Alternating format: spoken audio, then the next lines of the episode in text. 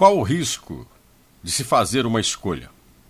Bom, quem vai correr este risco é a pessoa que vai escolher e ninguém mais, porque ela vai ter que arcar também com as consequências.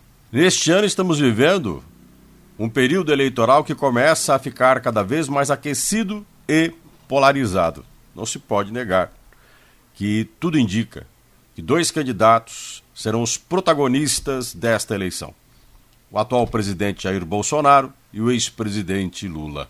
A escolha entre eles são as únicas que temos? Não, vamos ter outros candidatos.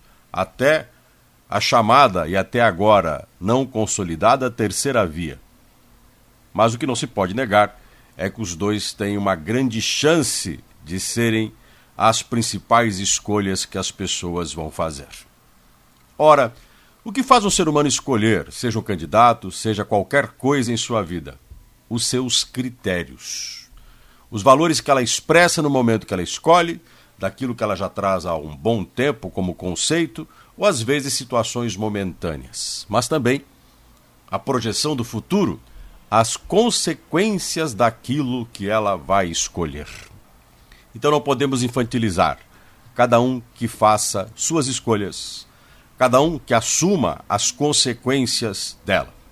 Considero que escolher é um direito das pessoas, a liberdade de ação e de tentar determinar o caminho que se quer é aquilo que fortalece uma democracia.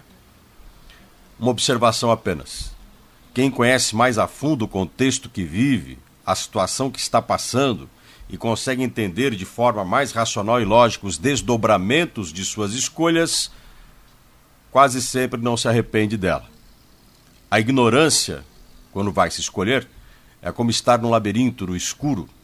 Não se vê muito longe, se dá um passo de cada vez e quase sempre se dá com a cara na parede. Não se tem sentido na direção e não se tem um horizonte para se mirar.